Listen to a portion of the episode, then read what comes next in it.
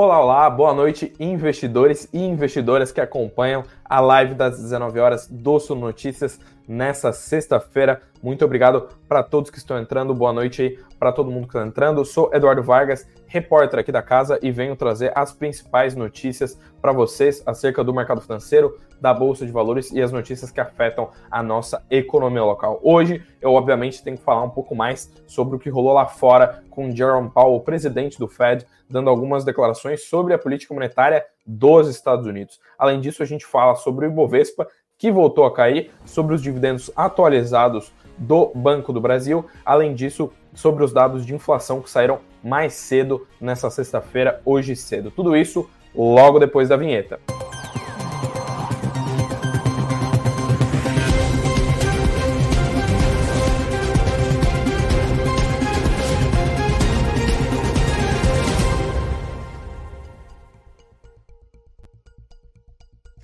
Olá, boa noite para todo mundo aí, boa noite para o Alexandre, para a Karina. Tô gostando de ver o pessoal entrando logo nos primeiros minutos de live. Tô aqui mais uma vez, boa noite para o Marcos, para o Júnior, para Nancy, para todo mundo que está entrando na live das 19 horas, nossa live que religiosamente ocorre às 19 horas.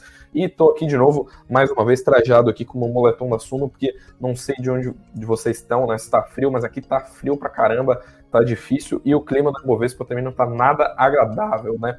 E a gente vê mais um dia de queda de bolsa e um dia que foi especialmente movimentado no exterior, especialmente pelas falas do Powell. Né? Apesar disso, os mercados subiram lá, de, uh, lá fora, mas a gente teve um dia extremamente movimentado no noticiário de hoje, especialmente porque a gente teve dados de inflação por aqui, que vieram um pouco acima do esperado. Além disso, a gente teve uh, essas falas do Powell, que lá no simpósio de Jackson Hole, que foram justamente o, o ponto que a gente teve mais atenção do, do mercado financeiro, né? O ponto que mais chamou a atenção dos mercados, da mesma maneira que quando Uh, o Roberto Campos Neto dá uma declaração, um evento grande aqui, o pessoal fica de olho, a gente obviamente tem que ficar de olho, e todos os mercados do mundo, né, já que é a maior economia do global, ficam de olho quando o presidente do Federal Reserve, o Jerome Powell, fala alguma coisa, e as falas de, do Powell nessa sexta-feira eram especialmente importantes, porque ele falou no âmbito de um simpósio que é muito relevante, que é o Jackson Hole, que rola lá nos Estados Unidos, e a gente sabe que o mercado, durante esse evento específico, ele presta muito atenção acerca do que o Powell vai falar, acerca inclusive do que os outros diretores do Fed fa uh, falam, né, dão de declarações, o mercado fica muito de olho nisso, e antes de a gente falar um pouco mais sobre os detalhes do discurso do Powell, que ele deu declarações que o mercado uh, acabou reagindo de várias formas, mas a gente tem que falar, obviamente, como foi o fechamento de hoje, o fechamento dessa sexta-feira, e a gente tem que, é claro, destacar aqui, como o próprio pessoal está falando, que agosto é um mês que devia ser chamado de desgosto do Ibovespa, porque nesse, nesse mês está difícil pra caramba, né? Praticamente todos os dias de queda a gente teve pouquíssimas altas, a gente teve inclusive uma sucessão de 13 quedas consecutivas do Ibovespa, e hoje, nessa sexta-feira, novamente a gente viu queda do Ibovespa, uma queda de uh, 1%, 1,02% aos 115.837 pontos. E um dia que justamente os dois pontos que o mercado mais ficou atento foram os dados de inflação, né, do IPCA 15, que é como se fosse a prévia do IPCA, e as declarações do Jerome Powell, que é quem conduz a política monetária lá dos Estados Unidos, a maior economia do mundo. E além disso, a gente teve um dia relevante uh, com com o recuo das ações da Petrobras, que é uma das companhias mais relevantes do índice. Né? A gente viu uh, quase meio por cento de queda na Petrobras e o índice, de uma maneira geral, né, boa parte, a esmagadora maioria dos papéis mais relevantes do Ibovespa também queda. A gente vê nesse heat map, né, nesse mapa dos ativos do uh, Status Invest, a gente vê praticamente todos os papéis, todos os quadradinhos ali no vermelho, mostrando uma queda. Suzano, VEG, PetroRio, a BB Seguridade são praticamente as exceções em alta. Todo o resto, os bancos, as, uh, várias empresas do setor de petróleo caindo e a gente viu a gente vê o Ibovespa mais uma vez tendo uma retração aí no intradia. Apesar disso, a semana ela foi fechada no saldo positivo, né? Se a gente olha para o acumulado de segunda a sexta, o índice ainda subiu nessa semana no, no patamar que ele fechou no pregão dessa sexta. E a gente vê, inclusive, que além da Petrobras, os bancos caíram uh, em bloco, né? Então a gente viu uh, Bradesco caindo 1,2%, Itaú caindo 1,2% também, B3 caiu 1,5%, Banco do Brasil caiu quase 1,5% também, 1,4% aí de retração, e a gente vê várias outras empresas caindo bastante, Localiza, inclusive aqui caindo 3,17%, várias outras companhias tendo quedas relevantes aí e drenando, né, levando o nosso Ibovespa para baixo, né? E como eu falei, além disso, né, além de a gente ter, ter visto um índice reagindo a vários indicadores, a gente teve inflação, teve PCA 15, que eu troco uma ideia um pouco mais além uh, com isso sobre vocês, mas a gente teve, teve uma coisa que foi muito relevante, que foi o discurso do Jerome Powell, né? A gente sabe, como eu falei, que o mercado todo olha para isso, e o mercado olhou com, com muito, é, com muita preocupação acerca do que o Paulo falou isso. De um modo geral, o mercado recebeu bem as falas que o Paulo deu lá no simpósio de Jackson Hole. Isso porque a gente teve. Uh, Uh, uh, o mercado recebeu bem algumas das falas dele, falando que ele não deixou em aberto algumas questões, ou não sinalizou nada muito fora da curva. Mas ele usou as palavras inflation is too high, né? A inflação está demasiadamente elevada, ainda que ela tenha caído, né? E a gente vê que no, no discurso dele, que é um discurso extremamente relevante, é um discurso que o pessoal presta bastante atenção. Ele usou algumas aspas, algumas uh, falou algumas coisas lá, como a gente pode ver aqui na tela, no simpósio de Jackson Hole, que foram bem relevantes. Ele falou o seguinte, né, que embora ele falou usou exatamente essas palavras, né, abre aspas, embora a, a inflação tenha caído desde o seu pico, o que foi uma melhora extremamente bem-vinda, ela continua demasiadamente elevada. Além disso, ele falou o seguinte: estamos preparados para aumentar ainda mais as taxas de juros se isso for necessário e apropriado. E pretendemos manter a política monetária num nível restritivo até estarmos convictos de que a inflação está decaindo de forma sustentável em direção ao nosso objetivo. Então a gente vê que as palavras do Paulo são enfáticas de que o Fed vai continuar elevando os juros até onde for necessário. Né? A gente sabe que é um movimento extremamente duro, porque obviamente isso causa uma contração na economia, isso eleva uh, uh, os juros americanos, isso tem um impacto relevante na economia americana, mas uh, o Paulo mostra uma disposição aí muito grande do Fed em manter os Fed Funds, né, manter as taxas de juros de lá no nível que for necessário para poder, uh, poder contrair, né, para poder combater a, a inflação. Lembrando que uh, o, a, a, questão dos juros atuais, né? A gente sabe que os juros do Fed, eles não são, né? Os juros americanos, eles, não são iguais aos nossos daqui. Então, quando a gente olha para a Selic, ela é um número parado, atualmente em 13,25%. Lá nos Estados Unidos, esse número é uma banda, né? Um intervalo. o intervalo atual do Fed Funds Rate é de, entre 5,25% e 5,50%.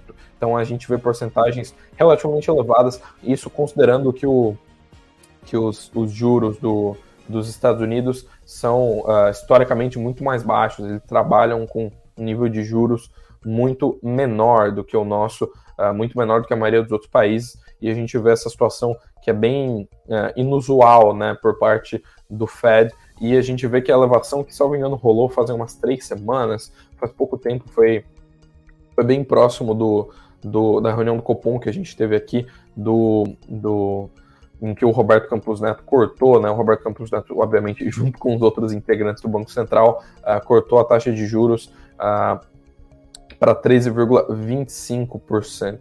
Né? E a gente vê que o Fed, então, se mostra mais uh, ainda disposto a levar mais ainda a taxa de juros. E lembrando que lá, historicamente falando, a taxa de juros está no nível bem elevado. Essa taxa, esse intervalo que termina em 5,5%, ele mostra os maiores juros dos Estados Unidos em 22 anos, né? o maior nível em 22 anos para a taxa básica de juros dos Estados Unidos. Para vocês terem noção o quão inusual é essa situação que está rolando lá na maior economia do mundo. E a gente vê que uh, eles estão dispostos, então, a ter, uma, ter um controle da inflação um, assim, tomar qualquer medida possível para conseguir controlar a inflação dos Estados Unidos, que segundo o Paulo ainda ainda está alta, né? Ele falou exatamente que uh, uh, existe essa, essa questão de ver que a, a, a, inflação, mesmo que ela tenha caído, né, desde o seu pico, então mesmo que os Estados Unidos não tenha visto aquele CPI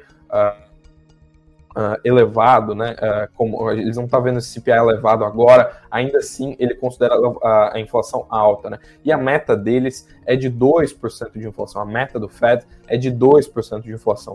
Uh, então a gente vê uma meta que é bem, né, digamos, difícil de alcançar. Você tem que tomar uma série de decisões de política monetária para você conseguir uh, fazer, fazer com que a inflação faça aquela conversão para meta que a gente fala, né? Existindo um, um, um gap aí em relação à inflação atual e a inflação que o Fed pretende uh, chegar, né, que essa meta é de 2%.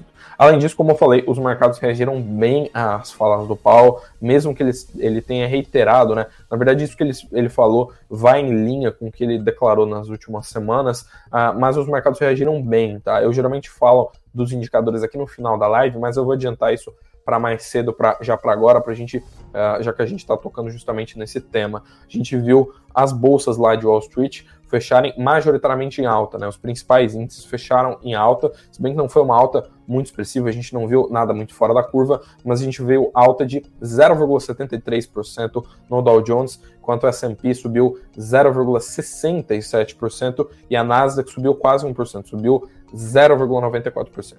No impacto lá fora, né, na Europa, a gente também viu vários índices em alta, Paris fechou em alta, Londres fechou em alta, mas no agregado ali do Eurostox, que é o índice uh, pan-europeu, né, que pega vários índices europeus, a gente ainda viu uma queda, mas uma queda bem próximo da estabilidade, né, 0,04% de retração no Eurostox, então a gente vê um, um, uma Europa que também fechou uh, estável ali e com alguns índices em alta quando a gente olha para os principais índices ali que são Londres, que é o DAX, que é lá da Alemanha e outras bolsas. E a gente vê a repercussão aqui na imprensa internacional, na CNBC, falando, chamando, né, manchetando justamente para essa questão do inflation too high, né? Ele, o Powell justamente fazendo esse alerta aí acerca de que o Fed está sim preparado para fazer a, a inflação convergir para a meta, né? Fazer a inflação chegar na meta de 2% a qualquer custo. Se você é muito curioso, se você quer saber no detalhe, na vírgula, tudo que o Fed, uh, tudo que o presidente do Fed falou, aliás, é importante destacar que lá no site deles, eles disponibilizam aqui ó, o discurso completo para você ler. Se você tiver paciência, se você tiver inglês afiado, você consegue ler o discurso aqui, porque o, o Powell, é, eles publicam né, sempre os discursos que eles fazem, e tá aqui o speech né, do Jerome Powell, uh, inclusive o nome desse discurso é Inflation, Progress and the Path Ahead, né, o progresso e o caminho que eles têm uh, para frente, né, para conseguir combater a inflação e trazê-la para a meta de 2%. É uma curiosidade aqui que o site do Fed sempre tem esses detalhes, sempre tem esses documentos para você ficar aí a, a, par de tudo que, os, que as autoridades disseram, né? E uma boa noite aqui para o Ruiter, dando uma olhadinha no chat, já que eu gastei essa saliva aqui falando do Powell, falando das últimas declarações, antes de a gente voltar para terras tupiniquins, né, falar do que, que rolou aqui no Brasil, do noticiário corporativo daqui. Pessoal aqui, inclusive, falando que o mês de agosto está muito difícil. Boa noite para o Gilberto, boa noite para todo mundo, para Karine, para todo mundo que está na live. E o pessoal comentando aqui, inclusive, que o, o pau é brabo mesmo, vai controlar a inflação a qualquer custo. É justamente a gente vê que o Fed está 100% disposto a elevar a taxa de básica de juros, mesmo que, como eu falei, ela já esteja aí, já esteja aí nesse um patamar mais elevado para os últimos 22 anos, né? O Fed Funds é, no, no, seu patamar mais alto há mais de duas décadas. E falando em inflação, falando em todos, a, todos esses indicadores aí de macroeconomia, né, de inflação de juros, por aqui, pelo Brasil, a gente teve é, algum alguma coisa sobre inflação também, mas não foi declaração do nosso presidente do Banco Central, não teve discurso do Roberto Campos Neto, o que a gente teve nessa sexta-feira foi o IPCA 15, que funciona uh, como se fosse uma prévia da inflação, e obviamente é um, um indicador que chama bastante atenção no mercado, é um indicador que o mercado presta bastante atenção na hora de falar de inflação, de firmar as projeções. Isso, obviamente, já deve impactar as próximas edições do Boletim Focus, nas projeções do consenso do mercado financeiro e também como o Banco Central percebe e consegue, como é que vai conseguir calibrar a queda de juros com base nos dados inflacionários. Como a gente vê nessa matéria uh, do a nossa querida Camila Paim, a gente vê que o IPCA registrou uma alta no mês de agosto ante julho, marcando 0,28% e né, representando um aumento de 0,35 uh, ponto percentual acima do indicador de julho, né, segundo os dados aí do IBGE da manhã dessa sexta-feira. E como falei aqui, ele serve como uma prévia da inflação e ele Uh, ele é um, foi um dado que foi considerado relativamente ruim pela maioria dos analistas de mercado, porque ele veio um pouco acima das projeções do consenso. Até o pessoal que comentou essa matéria aqui da Camila, os especialistas que a gente entrou em contato, falaram o seguinte, né? Que na visão deles foi um dado ruim com uma alta da energia elétrica, né? Como está inclusive em destaque aqui no título, a conta de energia foi o grande vilão, aparentemente, desse mês do IPCA 15, porque foi o. A gente sempre olha para aqueles subitens, né? O que, que dentro dos núcleos, né? O que, que puxou ou não a inflação, e justamente a, a, a energia elétrica foi o setor que mais puxou aí o, o mês de agosto. Né? A gente vê que a, as despesas com habitação subiram 1,08% e, obviamente, a, a energia elétrica ela fica aqui dentro do segmento de habitação como um subitem, né? tendo um impacto aí, então de 0,16 ponto percentual no índice geral, que teve uma variação aí, então de 0,28% em agosto. Além disso, a gente vê que segundo, o segundo maior impacto veio de saúde e cuidados pessoais, depois é, foi seguido por despesas uh, por educação, por despesas pessoais, por transportes e outros grupos aí do índice. Lembrando que na última divulgação do IPCA, que rolou algumas semanas, a gasolina foi justamente o maior vilão. A gente viu o setor de, é, o segmento de transportes influenciando bastante no item, no, no índice, né? E dentre os subitens, a gasolina, né? Os combustíveis puxaram muito o IPCA para cima, sendo o grande vilão, já que inclusive a gente teve um recente ajuste aí, um reajuste por parte da Petrobras nos combustíveis. Mas bem, bora falar de empresa, porque eu já estou gastando saliva aqui com macro. Não é geralmente o nosso tema usual aqui da live, mas obviamente a gente tem que falar, porque hoje foi um dia extremamente notável para esses temas. Mas a gente teve algumas notícias que, olha só, mexeram bastante com o noticiário corporativo nessa sexta-feira. Lembra que eu falei de pão de açúcar na live de quarta-feira, já que a gente teve uma queda drástica nas ações por conta de uma cisão com o grupo Êxito, essa cisão que inclusive já estava prevista pelo mercado? Pois é, teve analista de seu site falando mais, né, comentando mais ainda sobre as ações e os papéis caíram de novo nessa sexta-feira, mais 7% de queda em PCAR3, né, nos papéis PCAR3. E a gente vê que o, os papéis, os analistas, per, perdão, eles rebaixaram a recomendação das ações quando eles olharam né, últimos dados acerca da cisão a gente vê que as ações caíram drasticamente. Os analistas lá do BTG Pactual uh, rebaixaram a, recomendação que eles tinham de compra para recomendação neutra. Né? Lembrando que as recomendações, por padrão, são sempre de compra, venda ou neutra. Né? Eles rebaixaram de compra para neutra justamente após ela, essa cisão. Eles citaram, inclusive, os baixos resultados recentes como um dos fatores para justificar esse corte aí na recomendação eles sacaram aqui o seguinte, né, que embora eles reconheçam os esforços da administração para reverter as operações e reformar as lojas, os resultados recentes continuam mostrando uma tendência fraca em suas operações no Brasil, principalmente em termos de lucratividade, que eles esperam que devem continuar aí pelos próximos meses. E com isso, então, eles rebaixaram uh, a, a recomendação das ações do pão de açúcar, né? E eles ainda destacaram que o cenário é bem desafiador para eles conseguirem expandir a sua receita aqui no Brasil e expandir também as suas margens, que a gente sabe que são questões extremamente relevantes aí para o segmento do varejo. Eles inclusive esperaram uma redução na receita líquida e no EBITDA de 2 e 7% respectivamente para os próximos quatro anos, né? Então, vendo um cenário bem desafiador à frente para o pão de açúcar, né? Vendo uh, um cenário de margens mais comprimidas e, obviamente, um cenário mais negativo quando a gente fala desse pós-operação aí com o grupo Êxito. E além disso, fora desse setor de varejo, a gente teve uma notícia relevante de CSN, né? Eu falei inclusive aqui na, ainda nessa semana tinha gente recomendando venda de ações da CSN justamente por ver resultados deteriorando à frente. O CEO, o presidente lá da CSN, uh, ah, deu algumas declarações da imprensa que chamaram atenção. Ele falou que a empresa deve fazer uh, uma captação no exterior. Né? Então a gente sabe que quando as empresas uh, fazem emissões, elas estão procurando aí reforçar o seu caixa. Inclusive a CSN fez uma emissão, salvo engano, em fevereiro do ano passado, uh, captando vários milhões de dólares. Eles fizeram uma emissão no exterior, que é justamente o que o, o presidente deu, uh, citou né, em declarações à imprensa.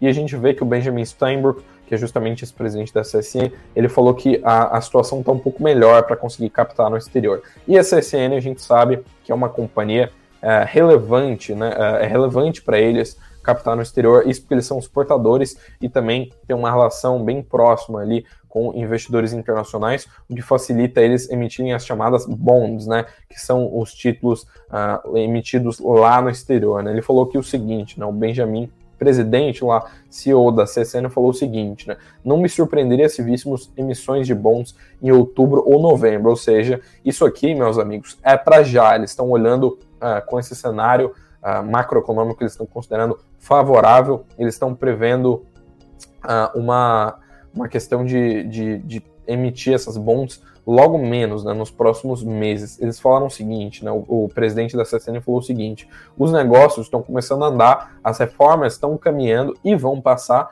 e sem dúvida as coisas estão melhores. Então, basicamente, o pessoal está vendo o cenário mais favorável. Inclusive, eles levantaram, como eu falei aqui, né? Justamente o que eu falei ah, com relação à missão deles foi justamente como eu falei em fevereiro de 2022, e eles levantaram 500 milhões de dólares. Então, meio bilhão de dólares foi a cifra que, o, que a CCN levantou na sua última emissão internacional em fevereiro do ano passado. Inclusive, eles utilizaram ali parte desse dinheiro que eles levantaram para recomprar títulos mais antigos. Eles emitiram, nesse caso, bonds de 10 anos. E além disso, apesar, né, como eu falei, mesmo que alguns concorrentes, né, outras mineradoras e siderúrgicas tenham emitido títulos aqui no mercado nacional, é muito mais atrativo para eles, como exportadores e como uma empresa que tem relação com investidores internacionais, fazer emissão lá fora, emitir em bonds e captar em dólares. E além disso, a gente precisa falar aqui de dividendos, porque hoje Dia 25 de agosto, caso você não saiba, é justamente o dia em que os fundos aqui da Suno Asset pagam dividendos aos seus cotistas. Então, se você tem cotas do SNCI, do SNAG, que é o nosso Fiagro, do SNFF ou de qualquer outro fundo aqui da casa, hoje você recebeu dividendos na sua conta, né? Esses dividendos que geralmente são anunciados tradicionalmente no dia 15. Se cair no final de semana, no feriado, qualquer coisa do gênero, a, a Suno Asset adianta esse aviso aos acionistas para o dia útil anterior, né? Então, se caiu o dia 15 no sábado, o dia 14 você já vai estar a par de quais vão ser os dividendos uh, dos fundos aqui da casa. E uh, um grande destaque, né, que é o fundo que atualmente está mais pagando dividendos aqui, é justamente o SNAG, né, o nosso Fiagro. Lembrando que os dividendos de Fiagro eles são extremamente atrativos para investidores, pessoa física, justamente porque eles têm isenção de imposto de renda. Você não paga imposto de renda nos proventos. E a gente vê que eles pagam dividendos nessa sexta-feira, são dividendos de 12 centavos por cota. Se você, inclusive, tiver. Uh, se você tiver uh, curioso aí acerca do valor, porque eu já trouxe inclusive dividendos do Snag uh, em outras lives, o pessoal aqui acompanha bastante o Snag, é um fundo que tem uma base de cotistas bem grande, uh, ele está menor e ele era um valor nominal maior, geralmente de 1,20 nos últimos meses, porque recentemente o Snag passou por desdobramento de cotas, né? Então, há poucas semanas o que eram uma cota do Snag viraram 10, né? Então, se você tinha 100 cotas do Snag de cerca de 100 reais, agora você tem mil cotas de cerca de 10 reais, rolou esse desdobramento, isso obviamente torna o fundo mais acessível para os investidores, e a gente vê que a DataCon foi no dia 15 de agosto para esses proventos aqui, proventos de 12 centavos por cota, ou seja, para cada cota do Snag, você vai receber 12 centavos em dividendos, totalizando um yield ali de quase 1,2%, ou seja, quase praticamente 1,2% do que você tem investido em Snag 11 você vai receber em dividendos livres de impostos na sua conta durante essa sexta-feira. Como eu falei, fiquem sempre de olho nos, no calendário, porque dia 15 é o dia justamente em que os fundos aqui da casa geralmente uh, fazem o seu anúncio de dividendos. Né? E tem outra novidade acerca do Snag, eu já vou falar dos dividendos do Banco do Brasil, que estão linkados aqui no título, mas o pessoal já perguntou aqui, o pessoal tá ansioso, o Rafa falou aqui sobre as emissões, né? Porque teve fato relevante no fim da quinta-feira, né? No fim da, da véspera aí, depois que eu fechei a live aqui, rolou um fato relevante do Snag 11, que é o Fiagro aqui, justamente isso que eu estava falando, sobre uma emissão de cotas, né? Então o Snag 11 vai fazer a sua emissão de cotas, sua terceira emissão de cotas, que deve ser inicialmente de 161 milhões de reais. 161 milhões aí em emissões de cotas do Snag. Lembrando que, uh, se você quiser mais detalhes, conferir todo o cronograma, tem essa matéria aqui no Sul Notícias, inclusive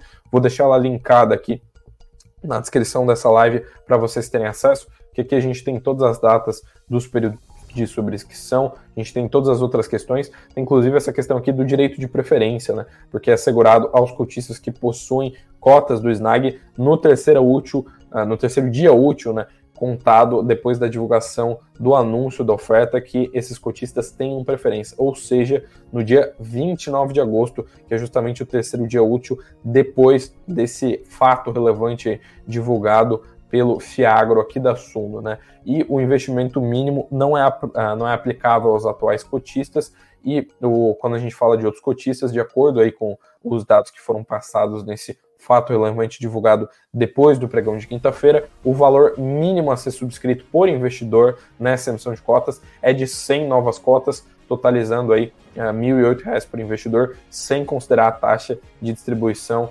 uh, do fundo. Né? Então a gente vê mais uma emissão de cotas aí do Snag 11. Se você quer saber tudo sobre isso, se você quer saber qual que é o calendário, qual que, né, quais que são o início dos outros períodos, as datas de liquidação, tudo como vai rolar a oferta, dá uma conferida nessa matéria aqui que a gente tem todos os detalhes, inclusive o documento do fato relevante em si, do PDF, para você dar uma lida, tá linkado nessa matéria. Então, tudo que você precisa saber sobre a emissão de cotas tá aqui no Suno Notícias. E bora falar de Banco do Brasil. Vou dar um gole d'água aqui, dar uma lida no chat enquanto vocês estão comentando aqui no chat, vou dar uma lida. E a gente tem que falar de Banco do Brasil porque tem notícias sobre dividendos e a gente sabe que dividendos é um tema muito caro, um tema que vocês gostam muito aqui enquanto espectadores aqui da Suno.